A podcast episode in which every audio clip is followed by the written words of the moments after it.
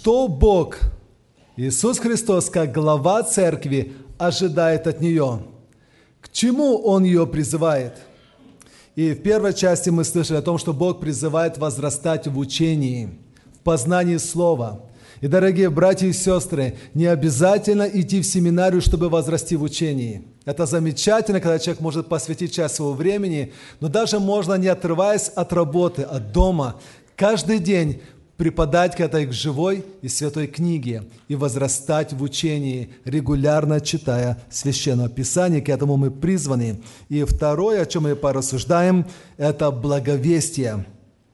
Итак, идите, научите все народы благовестие. И э, место Писания, которое я хотел бы обратить внимание всех нас, записано первое послание к Коринфянам, 9 глава, 16 стих. 1 Коринфянам, 9 глава, 16 стих.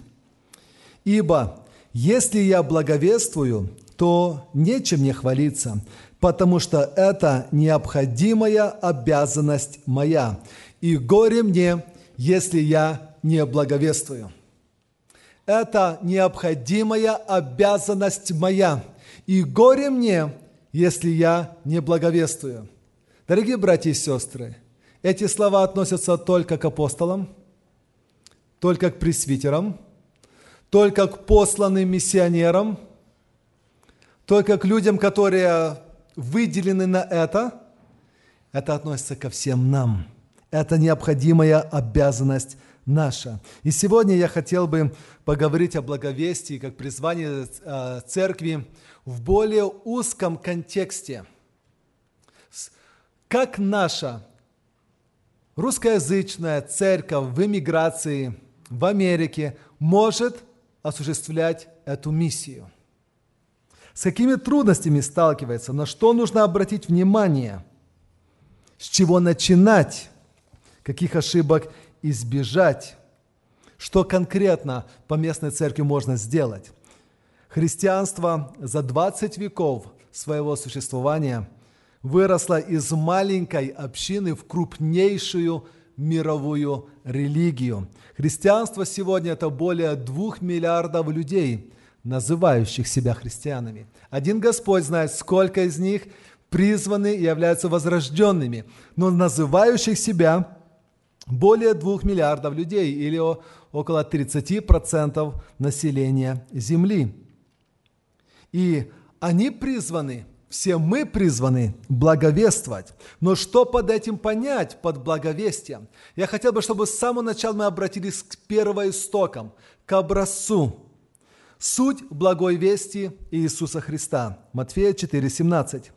С того времени Иисус начал проповедовать и говорить, «Покайтесь, ибо приблизилось Царство Небесное». Вот так просто выглядела суть его проповеди. «Покайтесь, ибо приблизилось Царство Небесное». Суть благой вести апостола Павла. 1 Коринфянам 15 глава с 3 по 4 стихи. «Ибо я первоначально преподал вам, что и сам принял, то есть, что Христос умер за грехи наши по Писанию, и что Он погребен был, и что воскрес в третий день по Писанию». Это о чем проповедовал апостол Павел – с течением времени люди пытаются, чтобы более-более людей как бы получили этот отклик, пытаются как-то умастить, приспособить, сделать более популярным этот призыв. И большой акцент делается именно на любви. Покайся, тебе станет так хорошо, ты станешь таким счастливым, все у тебя будет в жизни замечательно. И ты вообще молодец, ты хороший человек, еще чуть-чуть тебе не хватает покаяния, и ты будешь еще лучше. И человек думает, ну я, в принципе, и так хорош, но быть еще лучше, ну, быть еще лучше когда-нибудь успею, пока я и так хорош. Вроде бы люди думают, что сначала нужно проявить, говорить о любви, а потом он уже позже узнает все остальное. Христос не так проповедовал, апостолы не так проповедовали. И первопроходцы, наши отцы, тоже не так проповедовали. Они говорили о суде. Вспомните, с чего начинается книга Джона Буняна «Путешествие пилигрима». Суд ожидает этот город. Спасайся, кто может. Дорогой друг, дорогая душа, суд тебя ожидает. Если не покаетесь, также погибнетесь. И нужно говорить реальный призыв, реальную картину того, что будет и как будет. Хотел бы немножко пройтись по экскурс, сделать такой краткий экскурс по истории церкви. История миссии церкви. Конечно же, она велика, люди занимаются целыми семестрами, изучают. И вы знаете, как человек, который идет по болотистой местности, он перепрыгивает с кочки на кочку. Вот так, позвольте, что-то похоже с одной по вершинам главных кочек пройтись. Итак, раннее христианство, первые три века. За первый год, по подсчетам христианских историков, церковь в Иерусалиме увеличилась до 15 тысяч. Далее она разрасталась очень быстро, и проповедовали не только специальные служители, апостолы, пресвитеры, но практически все члены общины. И тогда в ранней христианской церкви звание ученик Христа, оно равнялось званию мученик Христа. Назваться учеником – это поставить равно, что ты рано или поздно станешь мучеником – и тебе придется отвечать. И такое положение вещей налагало большую посвященность при, обязывало большой посвященности. Не мог просто так и ветреный человек на это согласиться. Уж слишком высока была цена. Но прошло некоторое время, и уже 4 и 6 века, и все полностью поменялось. И христианство уже стало как бы на троне, христианизация Римской империи – и христианство из гонимого религиозного меньшинства превратилось уже в государственную религию, стало частью государственности. И это, казалось бы, то, о чем мечтали предыдущие поколения, сыграло злую шутку, послужило ловушкой. Это в корне изменило само христианское мышление, практику церкви и даже богословие церкви. В христианство пришло очень много невозрожденных людей. Еще прошло время, и следующий период, это 7 по 11 века, это раскол церкви, 1054 год, полный раскол между западной и восточной церквами. Великая схизма, еще называют великий раскол. Но все равно продолжалось нести Божье Слово. Если на Западе миссионерством больше занимались монахи, такие как Патрик, Бонифаций, они шли в Ирландию, в Германию, во Францию, в другие места, то на Востоке немножко по-другому было. Языческие народы сами обращались и принимали христианство. Такие как Болгария, Киевская Русь и прочее. Они по политическим мотивам, это было выгодно стать христианской державой и присоединиться под защиту Византийской империи. И в этом был а, свой как бы, ну, расчет. Следующий период называют перед рассветом или средние века с 11 по 15 века. Если вы посмотрите, что сейчас говорят о средних веках, все плохое. Фильмы и прочее – это что-то мрачное, отсталое, то, только сплошной негатив. Не, на самом деле не совсем так. Средневековье – это величайший взлет христианского мира, христианской мысли – за которым, правда, последовало его глубочайшее падение. Но интересно, что именно в средние века религия, политика, культура, наука, литература, все это было соединено вместе. Эти все, казалось бы, разные вещи, они не мыслились по отдельности. И ученый, он же был и богослов. Наука не мыслилась без Библии. И любые исследования, они были основаны на Библии культура была пронизана Библией. И все далее. Это замечательное время было на тот момент. Тогда уже, уже были первые попытки проповедовать мусульманам. Франциск Осиский проповедовал египетскому султану. Именно тогда нестаряне, которые были изгнаны из Византийской империи, они пошли далее на восток. Средняя Азия, Китай – и когда мы были в Киргизии, нам братья рассказывали, что там до сих пор есть остатки Нестарянского монастыря. Мусульмане говорят, это постоялый двор. На самом деле нет. Структура, архитектура, все так постоялые дворы не делаются. Это монастырь был. И тогда в Средней Азии, многие народы Средней Азии, они уже знакомы были с христианами, пока не э, пришло мусульманство и не вытеснило. Затем следующий пятый э, этап или пятая эпоха – это прорыв христианства, 16-19 век, реформация Лютера, печать Библии. То, что раньше Библия была величайшей редкостью, недоступна, она теперь пошла в массы. Печатное слово, оно, проповедь пошла, великие географические открытия – и вместе с ними также христианство пошло и в эти в новые, вновь открываемые земли. Северная Америка, расцвет пуританства, баптизма здесь, в Северной Америке. Великое пробуждение, Джордж Уайлдфилд, Джон Уэзли. Именно они, те, кто первые сказали, проповедь нужно нести за пределы церкви. До э, Джорджа Уайтфилда, до Джона Уэзли проповедь была только в церкви. Кто хочет послушать, пускай приходит в церковь. Они первые говорят, нет, нам нужно идти в массы. Они начали проповедовать на, на площадях, на улицах, на перекрестках, на пустырях. Они шли к людям. И это было что-то абсолютно новое. В то время было в христианстве такое мировоззрение, что великое поручение уже исполнено. Апостолы постарались. Уже все сделали, и далее христианство дошло, кто хотел, узнал. Кому еще надо, должны приходить сюда. Дело церкви – просто духовный рост. Уильям Керри обратил внимание, что нет, нужда есть, и церковь должна посылать миссионера. Он обратил внимание на важность зарубежной миссии. Сейчас мы входим с вами в постхристианскую эпоху, друзья дорогие. Если предыдущий конец 19-20 века назывался веком великого миссионерства, то сейчас секуляризм, то есть светскость, гуманистическая либеральная философия, возрождение атеизма, кто бы мог подумать?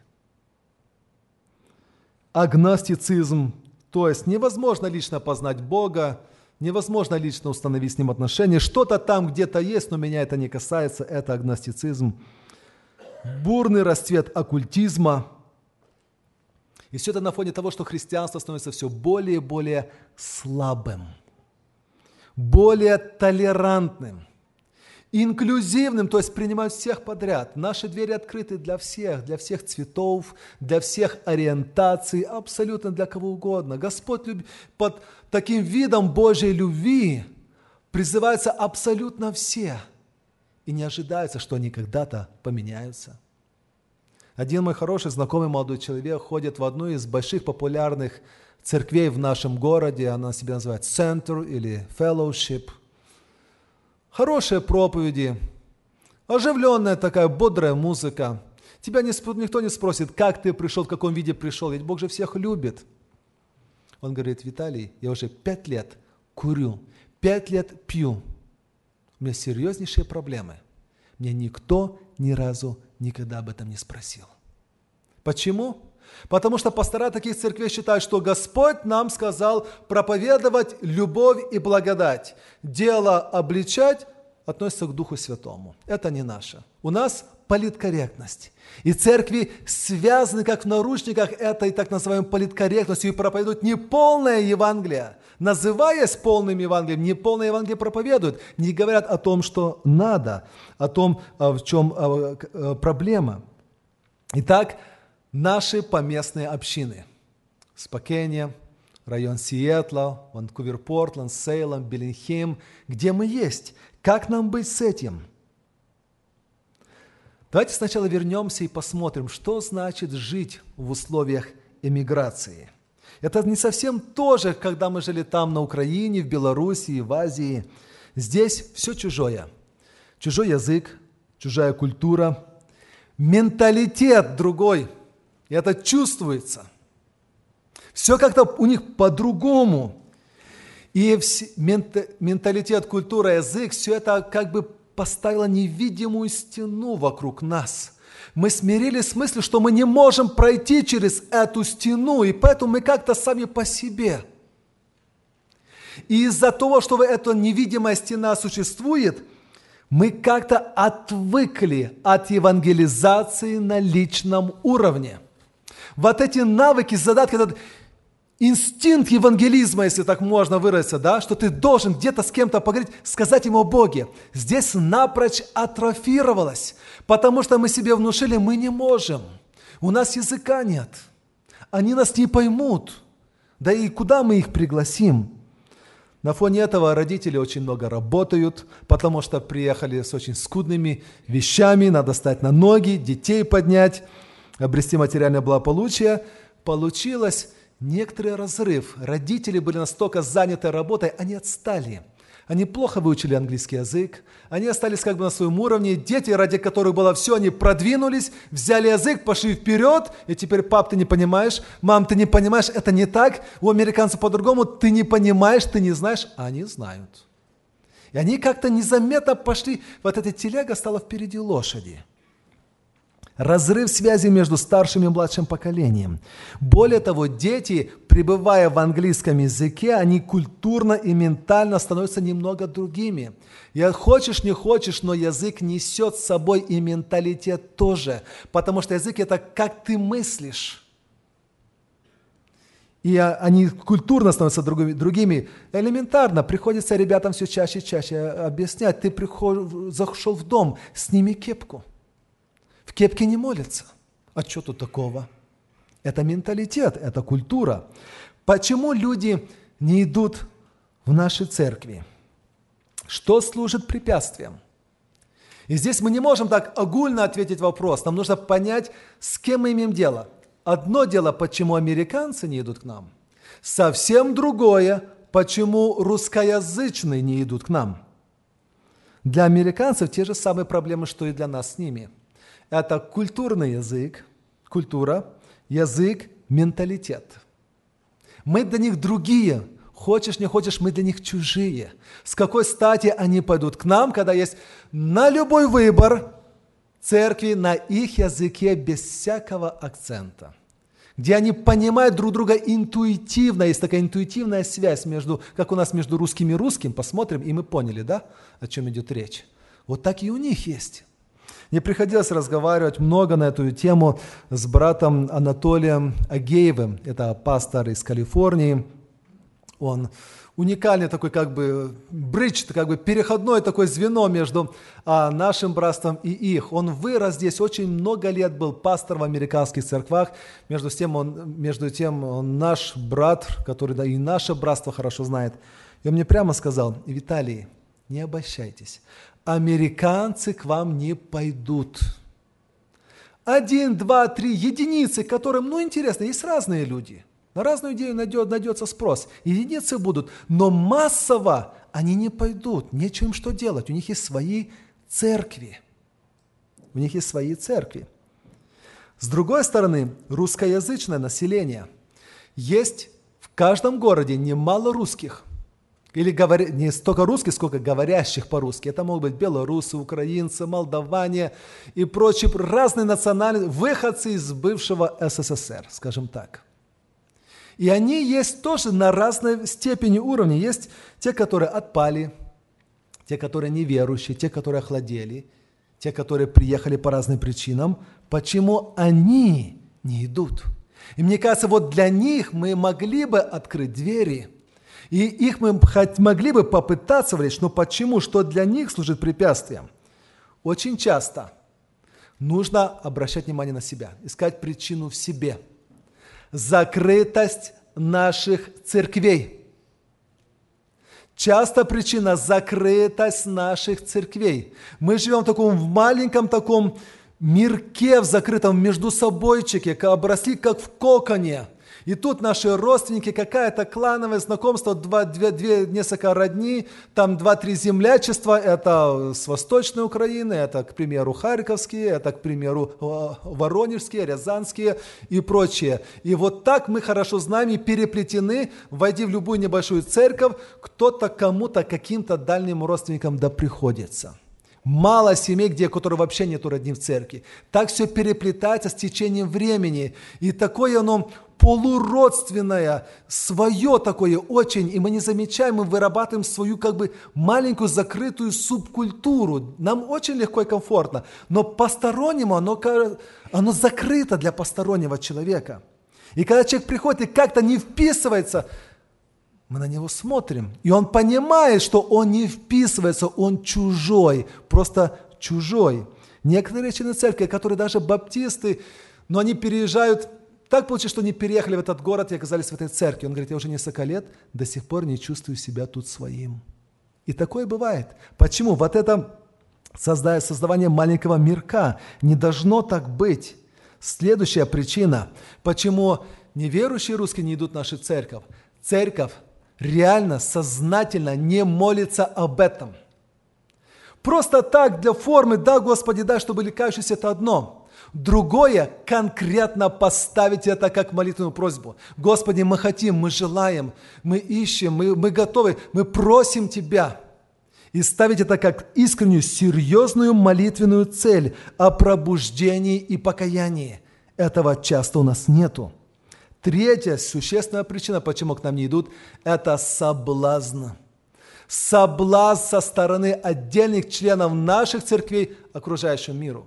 Спросите сестер, у которых неверующие мужья, почему ты не идешь, дорогой, в церковь? Он говорит, я знаю, кто у вас в церкви будет. Я знаю того брата, который в хоре сидит, того, который с братьями там сидит, я знаю того, кто собирает, я знаю того диакона. Я его знаю на работе. Он вас хорошо, аккуратно, благочестивый. Но на работе я знаю, как он вел, как он обманывал, как он обсчитывал, как он говорил, что это церковь есть церковь, а бизнес – это бизнес – я видел, как он себя с окружающими вел. Я видел, как он повышал голос. Я слышал, какие он слова говорил. Я все это видел и слышал. Мне неч... Я не вижу причины, почему туда идти соблазн. Помните, что Господь говорил о том, кто послужит соблазном?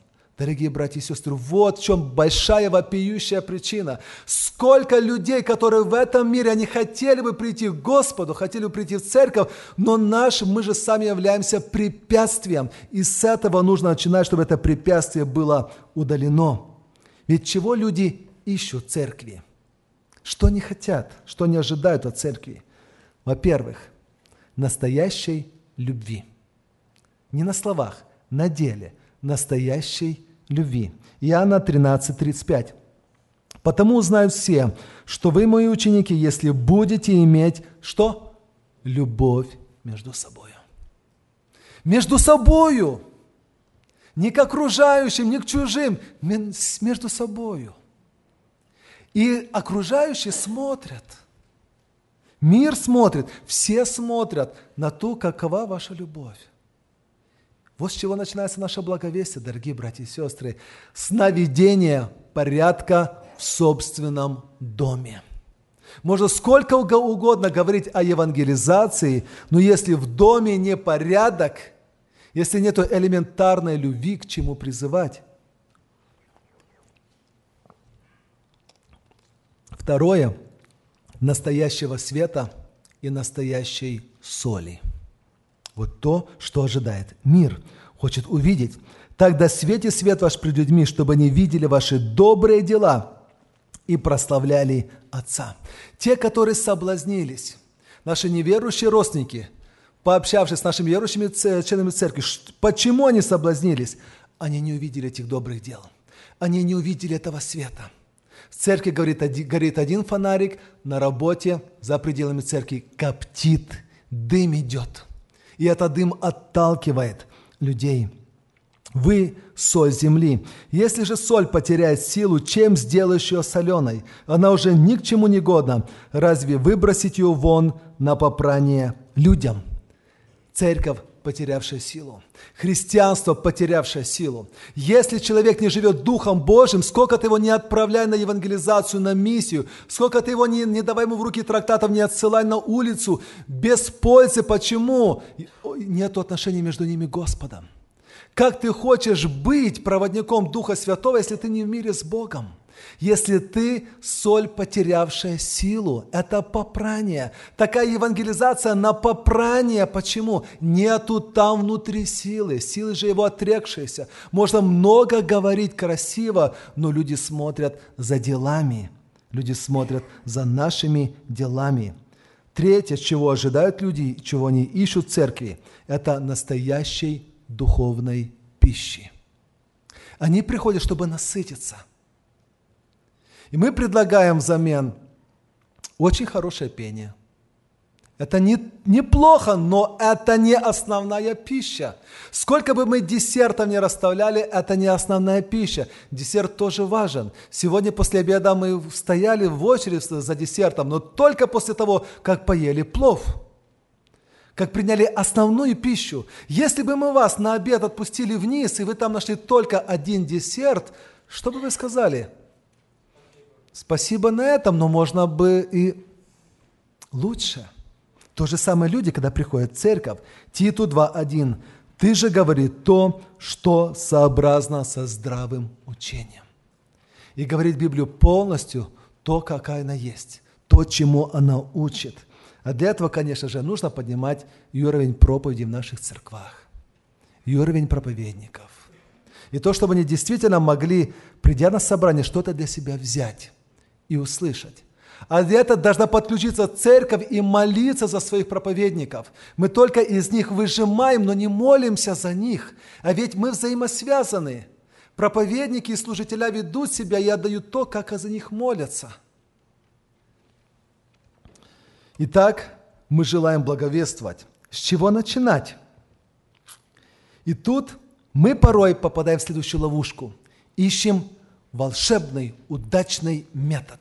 Что-то такое, такой прием, какой-то подход, вот, который такой эффективный, и он сработает. Это похоже, как человек приходит в магазин, в обувной отдел, и начинает мерить, вроде бы неплохая обувь, померил, не подходит, отбросил. Вторую узковато отбросит. Следующий красивый примерил длинноватый носок, отбросил, пока что-то не найдет общее. Так мы порой меняем, меняем методы, методы, методы, методы, методы. И не, не можем понять, что не, не, главная суть не в методах, это инструмент. Главная суть в наполнении, в водительстве Духом Святым.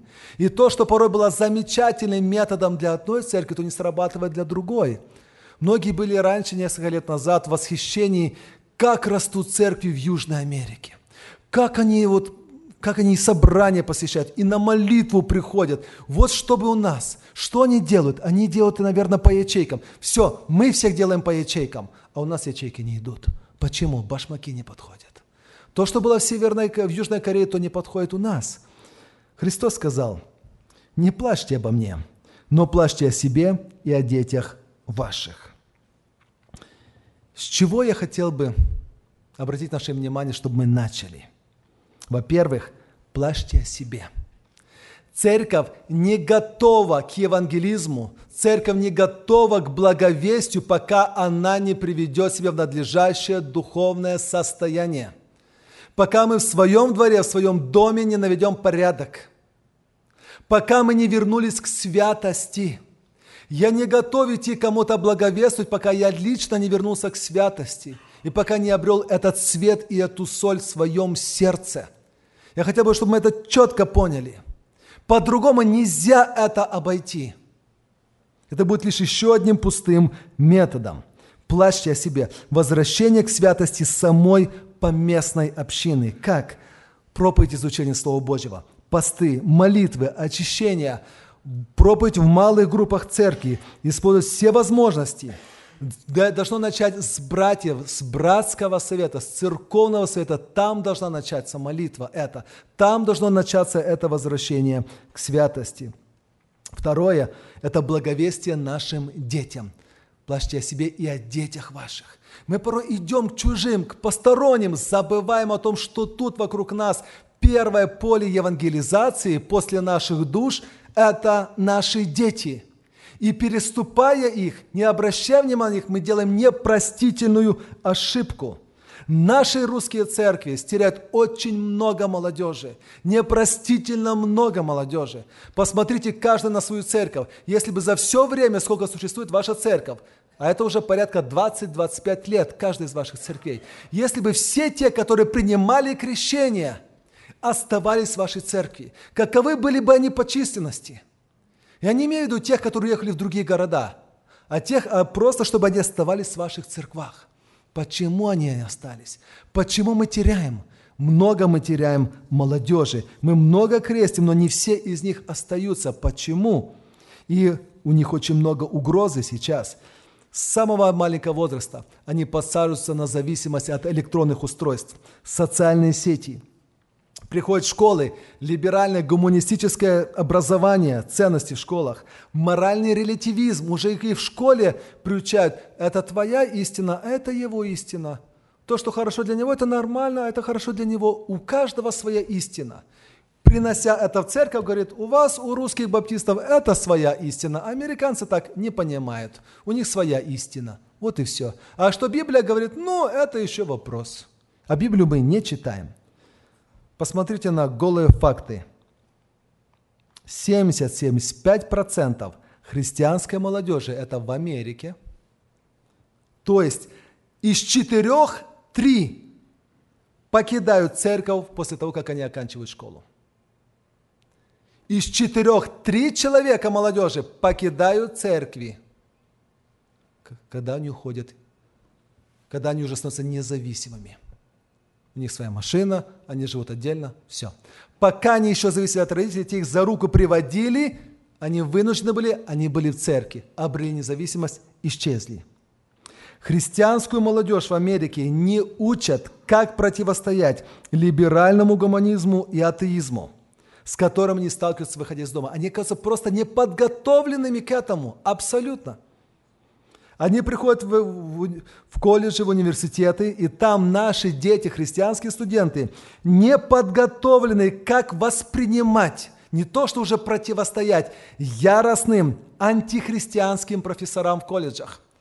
90% всей профессуры инструкторов – это атеисты, либеральные люди – Особенно в нашем штате Вашингтон. Ну и рядом Орегон и Калифорния. Это очень либеральные штаты. И они просто не готовы, они теряются. И там они теряют веру. Потом приходят и говорят, я сомневаюсь. Я не уверен уже в Библии и Слове Божьем. Как благовествовать нашим детям? Благовестие наших церквей начинается с наших детей, братья и сестры. И на это хотел бы обратить наше внимание. Во-первых, наша воскресная школа должна быть эффективной не просто занятиях, она должна быть эффективной, добиваться каких-то результатов. Дети должны чему-то учиться и выходить с какими-то знаниями уже после библейской школы. Занятия с подростками. Я хочу заметить, что стратегический фронт борьбы перешел с молодежи на подростков. Если мы раньше ждали, ну вот уже с молодежью будем беседовать о сексе, о браке и о всех-всех прочих искушениях, испытаниях, опоздали – Опоздали, когда вы ждали, пока не придут молодежь. Это все уже нужно говорить на уровне подростков. Уже на уровне подростков обсуждаются вопросы гомосексуализма, смены пола. Их этому уже учат в церквах, начиная еще раньше. И, прошу прощения, в школах. В школах. Защита веры от атеизма. Это уже подро- у подростков есть эти вопросы. Либеральные идеи – мы не должны их учить только запретом. Тому нельзя, другому нельзя, третьему нельзя. Я слышал много свидетельств, которые говорят, все, чему я помню, меня учили, нельзя, нельзя, нельзя, нельзя, нельзя, нельзя, нельзя. Мне надоело это ваше нельзя. У русских баптистов все нельзя. Это такое сложилось впечатление. Почему? Так и не научили этого молодого человека любить Христа. Личных отношениях со Христом не показали. Все, о чем он знал, длина юбки и прочее. Одна девочка говорит, меня в воскресенье били два раза. И после утреннего собрания, и после вечернего собрания. Всегда лупили. Все не так. Все не так. И поэтому для меня воскресенье это все. Это наказание. Это опять будут лупить. Почему? Все нельзя. Не с той стороны показывали христианство. Поэтому очень важно именно с подростков уже начинать эту серьезную работу, в занятиях с молодежью продолжать, чтобы молодежь была укоренена в Слове Божьем, подготавливать их к тем вызовам, которые ожидают и в колледжах, в университетах, и в этом мире. Какие методы есть у нашей церкви? в наших церквах. Хочешь, не хочешь, все равно мы приходим к каким-то методам. Одни из них, которые мы с самого начала неплохо делаем, это зарубежная миссия – мы отсылаем деньги, содержим от церкви миссионеров, поддерживаем проекты, строительство домов. Мы посылаем молодежь и других людей в краткосрочные миссионерские поездки. Это неплохо. Это очень хорошо. И это полезно. так как они переезжают туда, в другую культуру, окунаются в другой мир, начинают ценить. Многие из них в таких краткосрочных миссионерских поездках получают хорошую встряску, духовную встряску и приезжают другими людьми. Многие, уехав с миссионерства, там сами покаялись. Слава Господу! Но это еще не все. Есть внутренняя миссия. И о ней мы часто забываем, потому что мы думаем, что мы отделены этим забором. И вот здесь во внутренней миссии нам нужно решить, кому мы проповедуем. Американцам или русским, или тем и другим.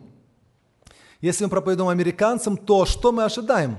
То, что они придут нам в церковь, а мы готовы их принять в нашей церкви? С их менталитетом, с их взглядами – они не русские и много чего не понимают. И что будет с нашими церквами, когда они действительно, человек 20-30 американцев придет? На самом деле. Как будет? Поэтому очень удобно другой свет, э, миссионе, евангелизация, во свидетельствование. Об этом я скажу чуть позже. Проповедь и свидетельство для американцев во Уличная евангелизация молодежи, когда они выходят и просто раздают трактаты. Кто-то их потом выбросит в мусорку, а кто-то возьмет и почитает. Это сеяние семени. Братья, пожалуйста, можете поставить фотографию бабушки, которую я вам присылал? Однажды эту сестру зовут Галина Куропаткина. Ей 83 года. Не знает английского, знает только хорошо русский – много лет прожила в Америке, но на том уровне, какой английский был, такой и остался. Но она желает потрудиться для Господа. И как-то она была в нашей церкви, здесь, она член церкви на горе, но как-то она была какое-то мероприятие или свадьба родственника или что, я к ней подсел, разговорился, говорю, как у вас дела, чем вы занимаетесь? Вот. Она говорит, стараюсь делать, что могу, для Господа, благовествую. Я сразу, как? Как вы благовествуете? Подключите, пожалуйста, другой кадр. Она говорит, я беру визитки трансмирового радио, другого христиан, хорошего христианского радио, и становлюсь в общественных местах, в парках, у входа в магазин. Прошу, чтобы мои дети, внуки меня вывезли туда на пару часов. Она с кислородом много не может, но я просто улыбаюсь и людям предлагаю визитки христианского радио. Кто-то не берет, а очень многие берут. Я говорю, тетя Галя, а сколько примерно таких визиток у вас берут? Она говорит, ну не меньше ста в день, а то бывает и по 200 раздаю. Много ли нужно, чтобы действительно благовествовать, если хочешь? Если захочешь, эта стена не будет проблемой. Она могла бы тысячу и одну отговорку найти, чтобы не благовествовать себе, сесть спокойно дома, слушать христианское радио «Мир вам, благо вам, свет вам» и все – но она пошла на шаг дальше, она делает, что могла. В день 100-200 визиток она раздает. И сколько слушателей потом придут, эти же американцы на английском языке послушают благую весть. Разве мы это не можем делать, если бы захотели? Идем дальше. Спасибо, братья евангелизация русского нашего населения. И это не трудное население неверующее, потому что многие из них отпавшие, охладевшие, отлученные, неверующие родственники верующих родителей, много чего они знают. И они уже где-то сильно соблазнены, или у них есть свое мнение, или какая-то ожесточенность духовная. Но есть и люди абсолютно неверующие, выигравшие грин-карту – или как-то приехавшие сюда по визе, по работе и прочее, с такими мы тоже сталкиваемся. И они могут быть хорошее поле. Их тянет к своим культуре, к языку. И они порой приходят в наши церкви. И поэтому мы должны к ним обращаться. Дорогие братья и сестры, в наших методах мы должны понять, что евангелизационное собрание, как было раньше в традиционном смысле, уже не совсем работают. Они отошли. Мы должны понять, что евангелизация – это не отдельный ивент, отдельное мероприятие. Это процесс работы с одним человеком. Это долгий, порой изнуряющий процесс работы с одним человеком. Якова 5.7. Вот земледелец ждет драгоценного плода от земли, и для него терпит долго. Ждет, терпит долго для плода покаяния. Готовы ли мы к этому? Регулярная молитва лично нас, регулярная молитва со стороны церкви о покаянии, о пробуждении внутри церкви, о том, чтобы Господь нам дал силы, смелости выйти и в конце концов проповедовать. Но эти люди часто уже к нам приходят. Если будем светом, если будем солью, если будем являть любовь, увидите, хотите или не хотите, они начнут потихонечку приходить к вам в церковь.